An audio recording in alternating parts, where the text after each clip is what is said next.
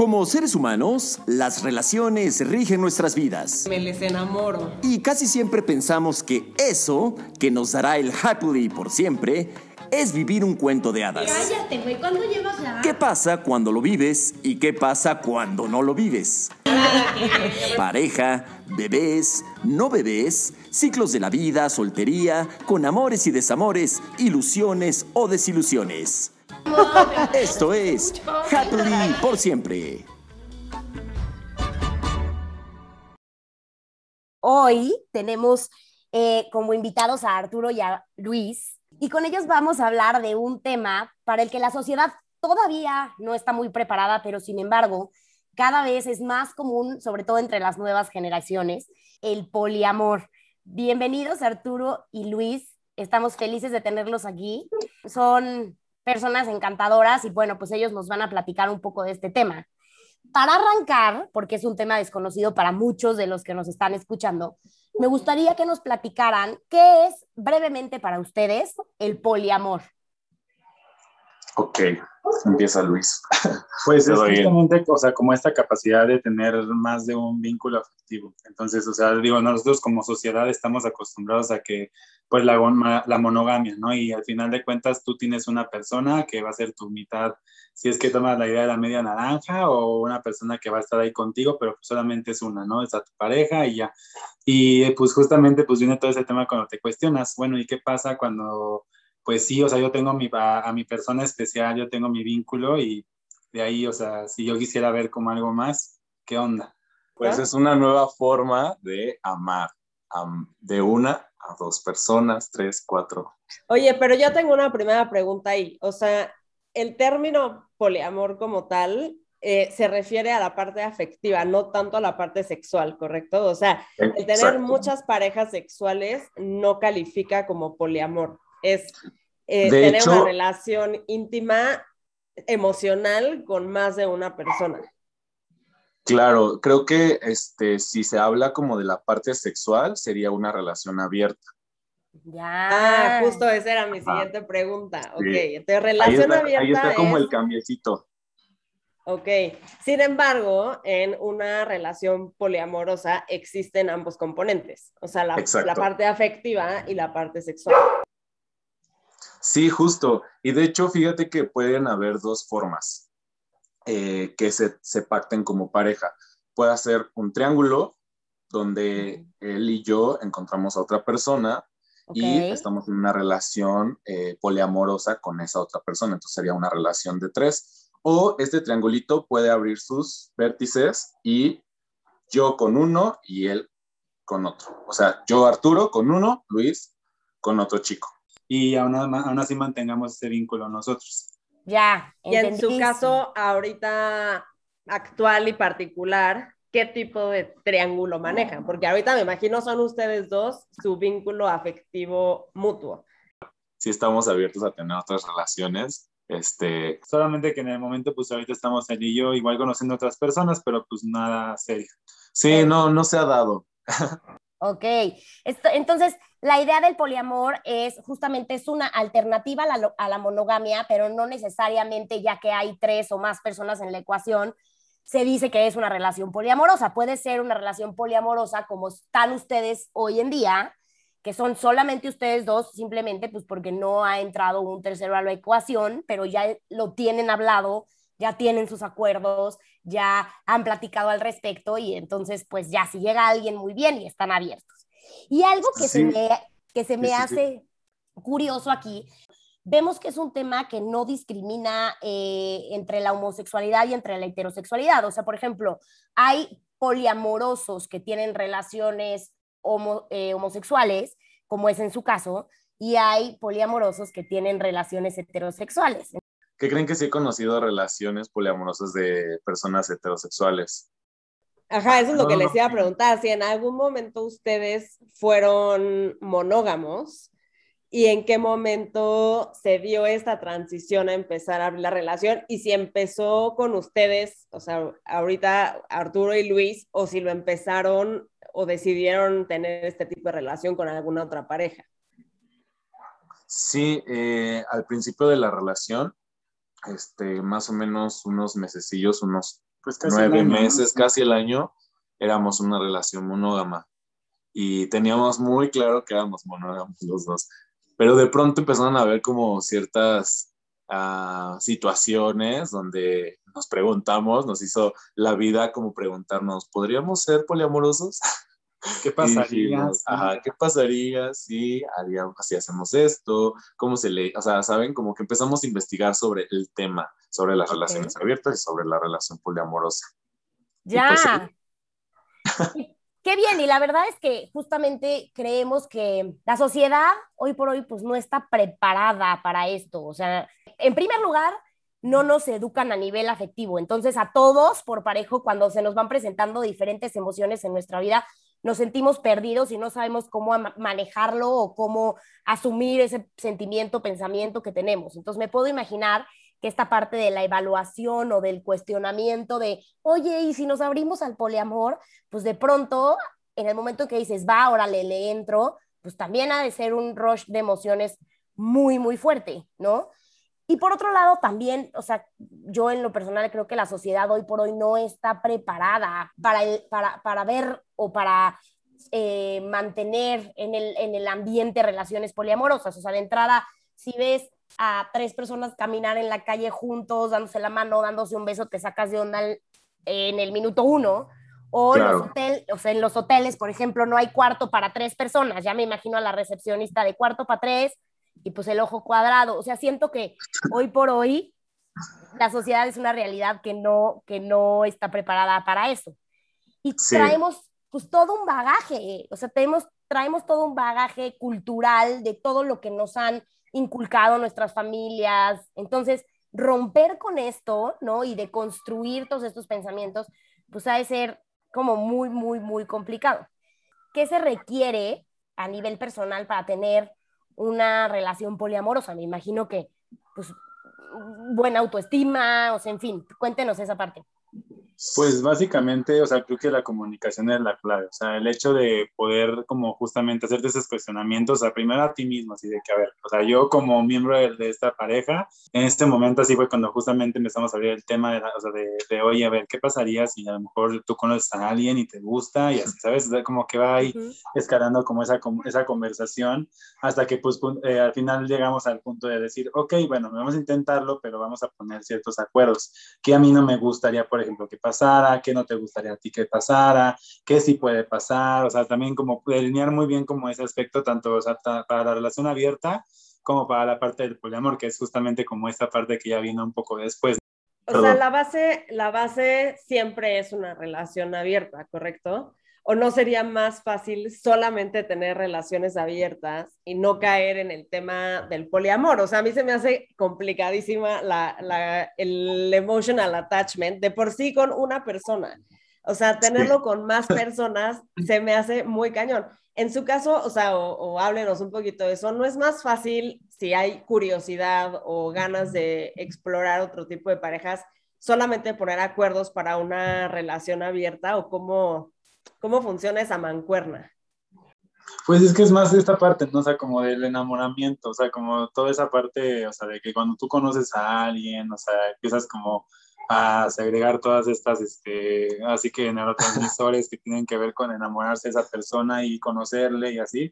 O sea, tener como esa apertura que no solamente sea como la parte sexual, sino que también pueda haber como esta o sea, este amor que no solamente vaya como de él hacia mí, por ejemplo, o sea, sino que vaya como hacia otra persona, ya sea como solamente por mi cuenta o solamente por su cuenta, o sea, es como un poquito, creo que equiparable como a las relaciones que tenemos en general, ¿no? O sea, el amor que tenemos a nuestros papás, el amor que tenemos a nuestros hermanos, a nuestros amigos, o sea, que igual pueden ser amigos con derechos, pueden ser amigos sin derechos, pero, o sea, saben como ese, ese tipo de, de, relaciones y pues también el tipo de amor, ¿no? O sea, basándonos justamente en eso. Es que justo va por ahí, como dice Luis, o sea, como eh, poniendo el ejemplo del amor que le tienes a tu papá, a tu mamá. O sea, sí es un, es una, un amor diferente, pero va por ahí. O sea, amas a muchas personas, no solamente a una. Y es muy feo decir que solamente a una, ¿sabes? Porque pues los demás, ¿dónde quedan? ¿Dónde quedamos? Sí, de acuerdo. La verdad es que pensándolo me queda clarísimo que ustedes tienen una mentalidad y un corazón mucho más abierto y mucho menos ligado a los prejuicios y a las y a las a los aprendizajes culturales que vamos teniendo, ¿no? Pero a nivel emocional me llama la atención esta parte del poliamor, porque si de por sí existe un pavor a amar en general, ¿no? O sea, la gente tiene mucho miedo a entregar su corazón, miedo a enamorarse eh, de alguien, a estar en una relación y poder ser defraudado o lastimado, etcétera. Híjole, cuando lo expresas en triple, ¿no? O en cuádruple, o sea, debes de ser una persona muy, muy valiente y muy arriesgada para poder involucrar tantos sentimientos y tantas emociones con, y tan cañonas y tan íntimas con dos personas a la vez, ¿no? Sí, sí, la verdad es que sí es complicado, pero ¿sabes qué? Creo que parte todo desde ti, o sea, yo pues obviamente voy a terapia, parte, parte como desde de cómo voy como sintiéndome con la otra persona, cómo voy poniendo mis límites. Si de pronto yo estoy viendo que a lo mejor esta persona está, está haciendo como ciertas acciones como de a lo mejor pasivo agresivo o de repente quiera rebasar mis límites y yo ya le dejé clarito cuáles son y lo sigue haciendo, bueno, ahí es donde tienes que detenerte. Y que justo también creo que no hay esa eh, eh, enseñanza, esa cultura de, de, cómo amar, ¿no? Como cuando sientes esas, esa serotonina y que te vuelves loco, este, tú solito debes decir aguas, o sea, sí, ahorita estoy así hecho loco, hecho loca, loca, así, o sea, estoy enamorado, enamorada, enamorada, pero tienes que controlarte, tienes que controlar tus emociones, tienes que ser muy consciente. O sea, es trabajar desde ahí, imagínate. Es muchísima terapia. es muchísima terapia. Lo que, ustedes decían de construirse, porque esa parte de, de, que va de uno mismo, o sea, la cuestión que decíamos de la autoestima, de la cuestión que decíamos justamente de, o sea, no ver a la persona como un otro, que yo, un objeto que yo poseo, o sea, es también como esta parte de decir, ok, vamos en contra también del amor romántico que nos plantea la sociedad, que vemos todo el tiempo en las películas, que es un amor, pues ya que va con un molde, ¿no? Y vamos así como todos hacia el mismo, hacia el mismo lugar de, bueno, ya, o sea, creces, con a tu pareja, se casan, tienen hijos y pues ya, y no, o sea, digo, quitando como también a a los modelos, a lo mejor no, tradicionales, o sea, de, de, relaciones, por ejemplo, que no sean hombre y mujer. Pero, o sea, justamente el hecho de, o sea, de ir en contra, que tenemos esta idea mono, de monogamia, que es como la base de la sociedad, y que pues con eso conlleva toda la parte del amor romántico, pues sí es trabajar, o sea, que nos costó mucho al principio, porque pues era justo esto todo lo instaurado, y nos ayudó, pues digo, o sea, para ese punto que estamos en la, en la, en la vida y en la relación. Sí. Sí, think, think, o sea, es, es pensar como out of the box. Quiero hacer un paréntesis. El otro día escuchamos a una chava que, que hablaba justo del poliamor y nos encantó, que dijo que ella vive una resaca de la monogamia y tiene que ver muchísimo con lo que estás diciendo, Luis, ¿no? El deshacerte de todo lo que culturalmente nos han inculcado, esta mochila llena de piedras que traemos todos de que así debe de ser y de que debe de haber un amor bilateral, bilateral nada más este, está bien cañón, o sea, de cierta manera, felicidades por, por ser tan abiertos y pensar out of the box, la verdad. Oigan, ¿y cuál dirían que es la mayor ventaja y la mayor desventaja eh, de tener una relación poliamorosa? Pues, eh, como estaba diciendo hace ratito, como estaban diciendo hace ratito, cuando vas al hotel, ¿no? que son las camas para dos. O paquetes de viaje para o dos. paquetes de viaje. Para cuatro, pero en realidad para tres. Para tres, no.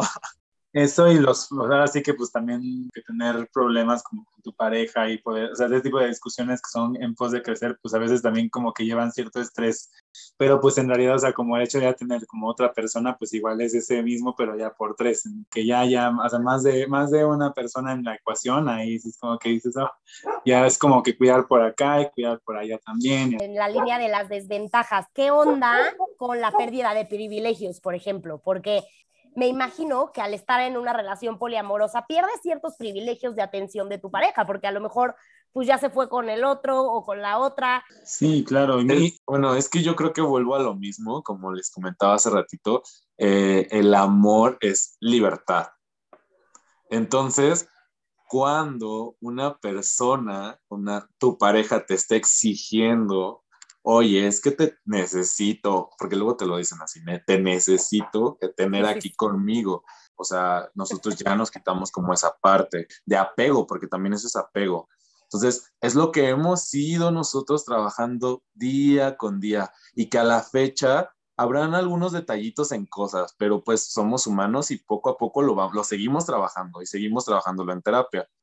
Hay, hay relaciones monógamas que pueden ser más o menos apegadas. También en una relación de poliamor, a lo mejor puedes sentir ese mismo apego, no con una persona, con, con varias. O sea, que ese colectivo se convierta en tu, en tu zona de seguridad y de confort.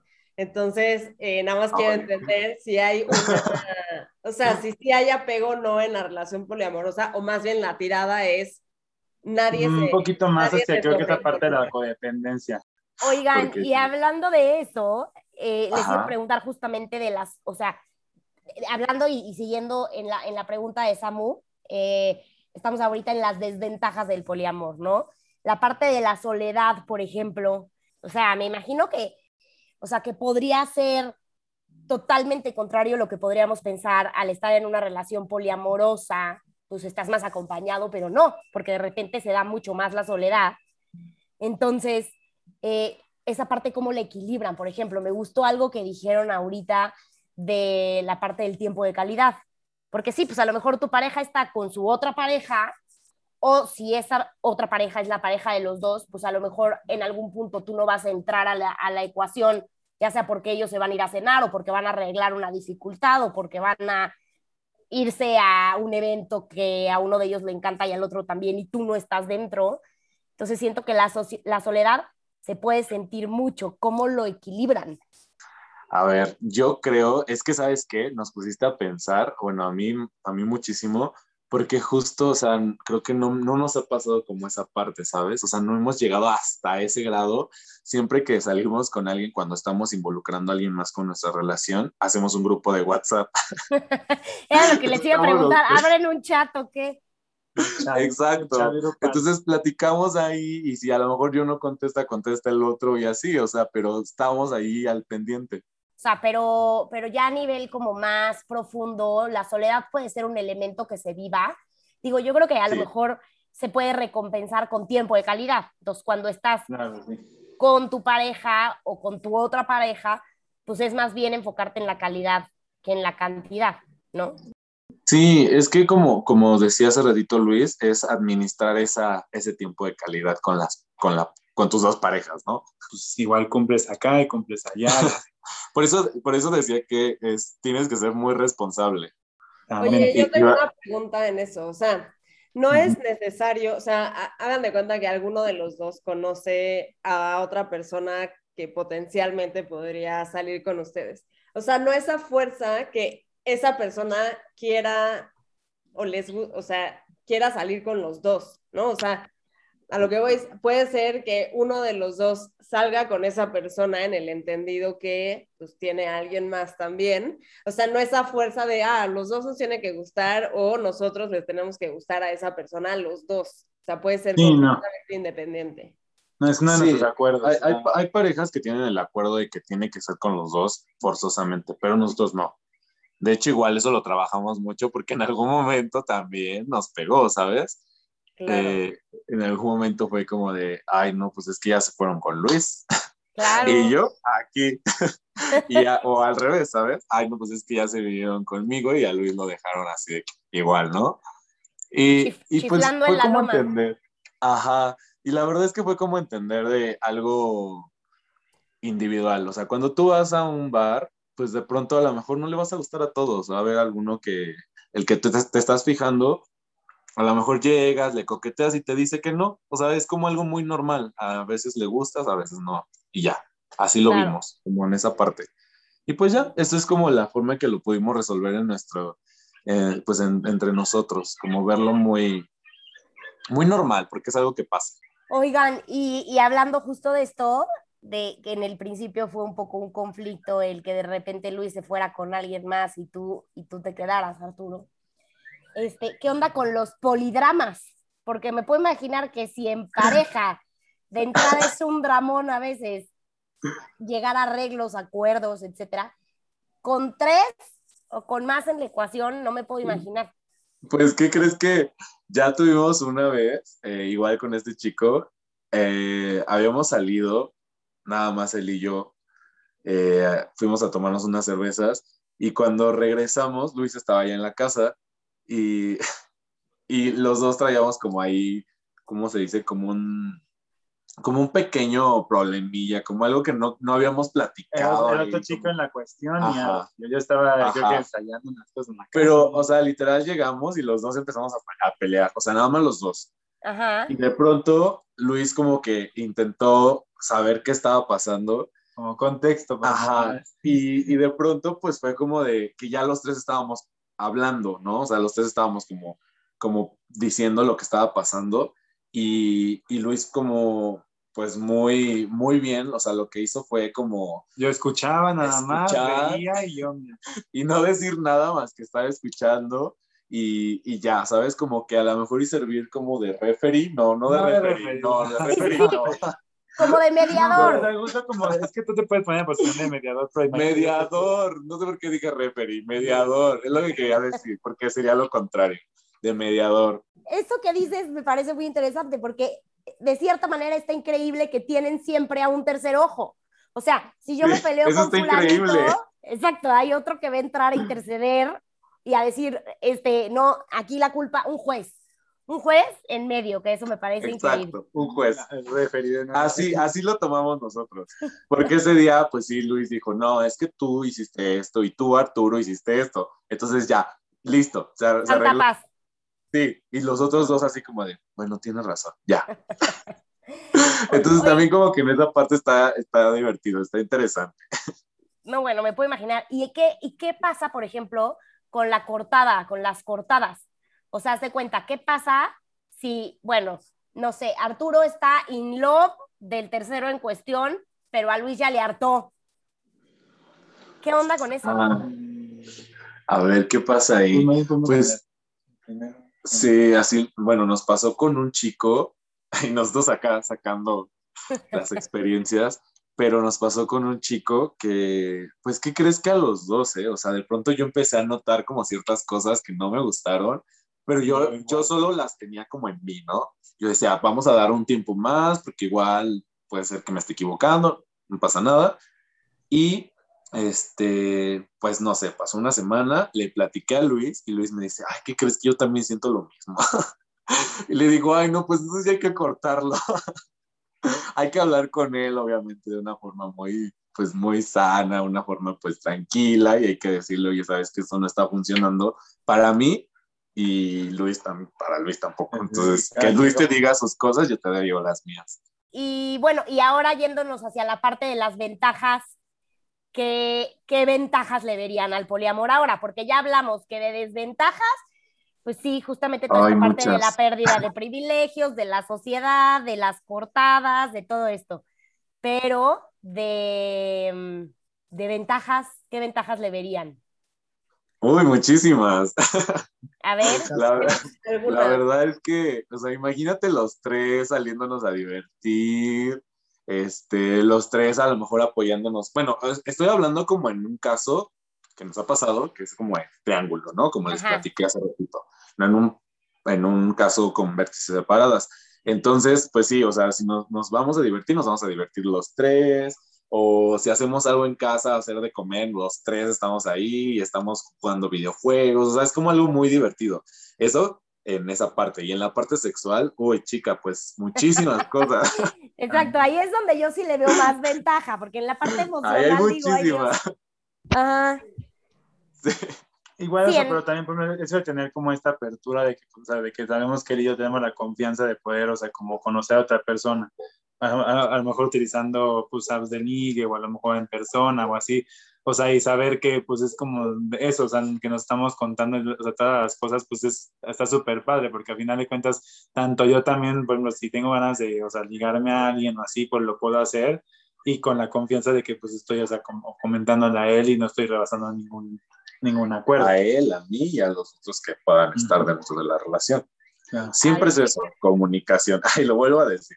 no, es que lo hemos escuchado un buen en diferentes tipos de relación en el Claro. O sea, es clarísimo que esa es la clave de tener una buena relación con cuantos sean o con quien sea. Pero a mí me da mucha curiosidad que decían es rebelarse contra eh, la monogamia como tal. ¿A ustedes qué fue lo que les causó empezar a querer explorar otro tipo de relación? Porque me imagino que, o sea, hemos hablado todo este episodio de que tienen que ir a terapia, de que tienen que tener muchísima comunicación, mucho autocontrol, o sea, muchas cualidades que todos deberíamos tener para todas y cualquier tipo de nuestras relaciones.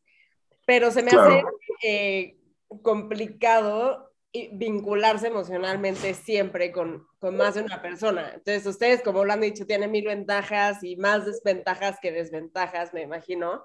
¿Qué fue lo que, lo que los orilló a decir, no, yo no quiero ser monógamo, quiero buscar este tipo de relación? Pues, ay, es que sabes qué, o sea, yo era súper monógamo de corazón. y, y yo jamás, o sea, les digo, jamás pensé tener una relación poliamorosa, jamás, ni de abierta. O sea, vengo de la vieja escuela por enseñanza de mis papás, de mis abuelos, etcétera, ¿no? Pero cuando la descubrí, o sea, el... creo que lo que se me hizo interesante de este paso que di fue el cambio que le di a mi propia persona, a mi propia seguridad, a mi propia autoestima, a todo, todo lo que me conforma, e, ese paso grande que di, esa deconstrucción que di, me encantó. ¿Saben? Entonces creo que para mí eso sería el por qué. ¿Por qué lo hice y cómo di ese salto? Oigan, y que saben que ahorita que está hablando Luis sobre eso, me doy cuenta porque ya muchos amigos heterosexuales y gays nos han preguntado como esta parte, me doy cuenta que es ese miedo, ¿saben? Es ese miedo de preguntarle a tu pareja algo que, que pues puede, puede a lo mejor la otra persona estar pasando, o sea, le está pasando lo mismo que a ti, pero igual tiene miedo en preguntar. Me, me acuerdo mucho porque una, una pareja heterosexual, la que, la que les mencionaba, me dijo lo mismo, es que yo pues me lancé a mi marido y le dije, oye, pues... ¿Qué onda? Experimentar esto. ¿Tú cómo lo ves? Y el marido le dice, no, pues está interesante también, hay que intentarlo. y se atrevieron, ¿sabes? O sea, ahí como que los dos dijeron, órale, pues vamos. Pero muchas veces es eso, o sea, tienen hasta miedo de preguntarle ese tipo de cosas a sus parejas y ya hay confianza, ¿sabes? No y eso me encanta. Es interesante, perdón, porque a lo mejor para nuestras edades o, o en este momento de nuestras vidas no es algo tan o sea, sigue siendo algo muy nuevo y muy extraño de escuchar, pero me imagino los matrimonios que ya llevan casados 30 años, o sea, son preguntas o, son tipos de relaciones que a lo mejor tienes que explorar porque ya llevas 20 años casados con el mismo brother, o sea, y creo que... Imagínate, y luego cuando pasa que te ponen los cuernos y tú sabes que te ponen los cuernos y así andan o no sabes y así, o sea, también es como justo todo lo que te puede ahorrar, como tener una comunicación pues más asertiva, más frontal, ese tipo de cosas, de que, bueno, si a alguien te gusta, es, ay, te gusta esa persona, ah, no hay ningún problema, o sea, sabes, como ese pequeño paso. Sí, Oigan. que las parejas lo dan así ya, cuando ya no tienen de otra, o sea, cuando ya eso, eso o divorcio. Y lo que me parece interesante y por eso queríamos hablar de esto es porque puede ser algo que te empieces a cuestionar o que lo empieces a platicar con cualquier tipo de relación que tengas desde ahorita, o sea, no necesita haber una falta de interés del otro lado o una puesta de cuerno o algo desagradable para que puedas decir como, ah, o sea, sí quiero estar contigo, pero también quisiera hacer esto. Y no, no esperarnos a la última consecuencia para empezar a cuestionar este tipo de cosas. de construir ¿no? el amor romántico que tenemos ahí ya con el chip. Pues que es bien difícil. 100%, no, y, y, justo, bueno, la verdad es que parte de, parte de lo que rescatamos, de lo que hemos hablado con ustedes, que ha sido muy valioso, aunque es un tema polémico y es, un tema juzgado por mucha gente y seguramente muchos de los que escuchen allá afuera dirán, ay, no, como qué raro, ¿cómo pueden hacerlo? Creo que lo que dijo Samu va de la mano con lo que hemos rescatado del, del capítulo y de lo que hemos platicado con ustedes, que es muchísimo la comunicación y el, y el aprender a deconstruir y a trabajar personalmente en ti en muchas cosas, en seguridad, en muchos juicios que vienen desde tus antepasados, que no tienen nada que ver con lo que tú eres hoy o con lo que a ti te gustaría a la hora de construir una relación. Y creo que, que muchos allá afuera que, que, que dicen tener una relación monógama y tal, realmente podrían encontrar una, pues, algo de sal y pimienta, algo de chispa para su relación, a lo mejor no teniendo una relación poliamorosa, ah, poliamorosa constantemente, pero a lo mejor si de repente, no sé, en alguna escapada, en alguna salida, en algún algo, digo, lo digo no para que se asusten, sino como para que lo piensen y le den chance a su mente y a su relación de pareja de poder vivir nuevas experiencias, porque esto también alimenta las relaciones muy fuerte, ¿no? Y sobre todo nos alimenta como persona. Y antes de cerrar, que también justo iba a cerrar con, con esta parte de la responsabilidad que tanto, tanto has dicho, Artur, este, ¿cómo se imaginan a futuro? Porque, por ejemplo, yo les voy a decir, o sea, una mujer hoy en día que se quiere casar formalmente y que cree en el matrimonio y tal, evidentemente parte del miedo que existe a futuro es eh, pues igual y me divorcio. Pero también parte de a lo que le tiras es a vivir con esa persona y construir tu vida paralelamente con la de él. En su caso, ¿cómo lo hace? O sea, ¿qué, viven el día a día y ya solo por hoy? ¿O, o si están pensando a futuro? ¿O si pensarían a futuro este, hacer una relación y formalizar una relación legalmente entre tres personas o solo entre ustedes dos? O sea, ¿cómo lo piensan? Ay, qué buena pregunta. Creo que este, en realidad, eh, pues va a variar como en, en, lo que estemos buscando cada persona poliamorosa, ¿sabes? Eh, yo creo que en este caso, Luis y yo tenemos en común como para dónde vamos, ¿me entiendes? Entonces, eh, creo que de, este, de ese lado, este, ya sabemos qué es lo que queremos, que nosotros seguimos disfrutando de la vida juntos, separados, pero seguimos disfrutando de la vida. Y cuando digo separados es no es de que ya no estemos como novios, sino cuando a lo mejor él está eh, en sus cosas y yo en las mías. Pero si en algún momento se aparece alguien que también dice, ay, qué chido, pues también me quiero unir a su equipo, mira, bienvenido, bienvenida, bienvenide, y no pasa nada, así lo vemos los dos. Pero también puede haber una persona poliamorosa que diga, ay, no, pues yo quiero estar con, o sea, yo viviendo en mi departamento solito y de repente voy a ver a mi novia de por allá y también puedo ir a ver a mi novio de por acá. Entonces, pues ya ahí va a variar. Creo que sí es como ahí tú le vas, tú le vas poniendo la fórmula que tú quieres.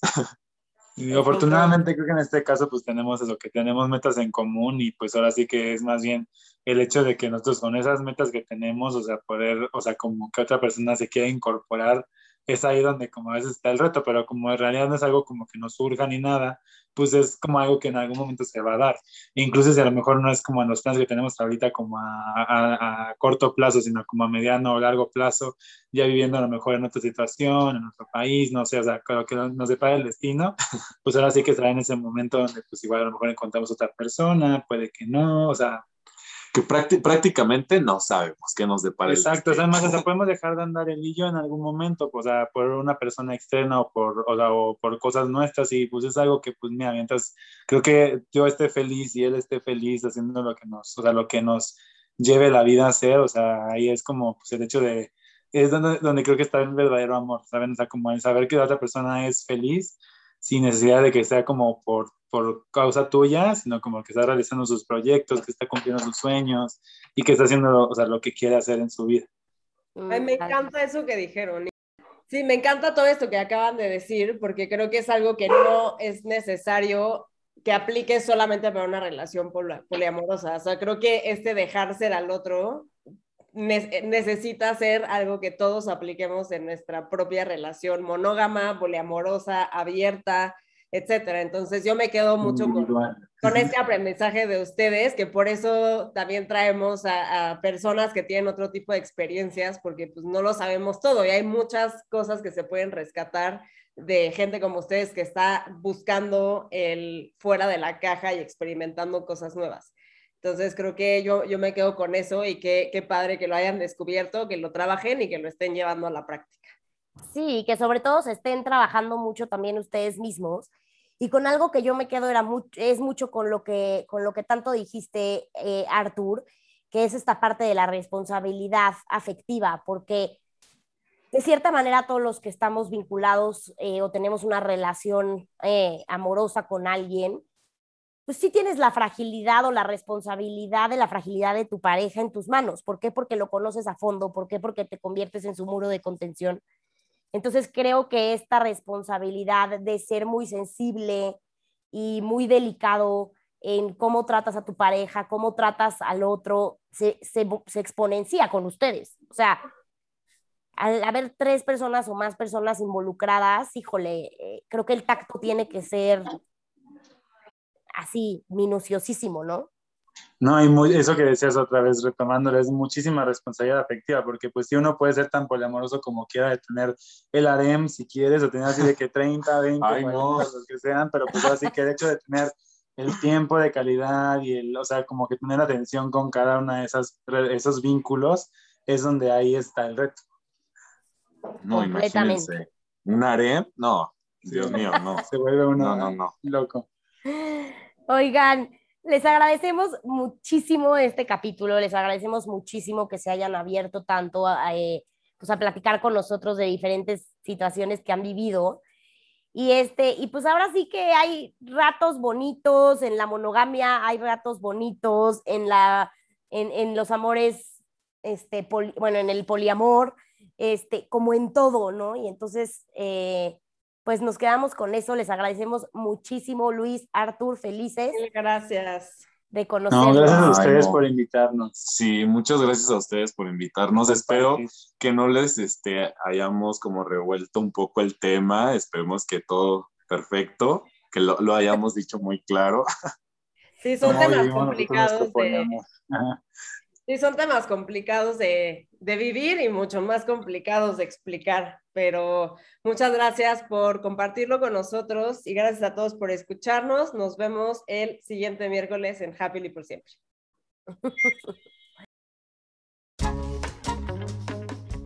Gracias por acompañarnos en Happily por siempre. No te pierdas nuestro siguiente capítulo la próxima semana. Síguenos en Instagram en arroba Happily por siempre, con doble E al final. Hasta la próxima.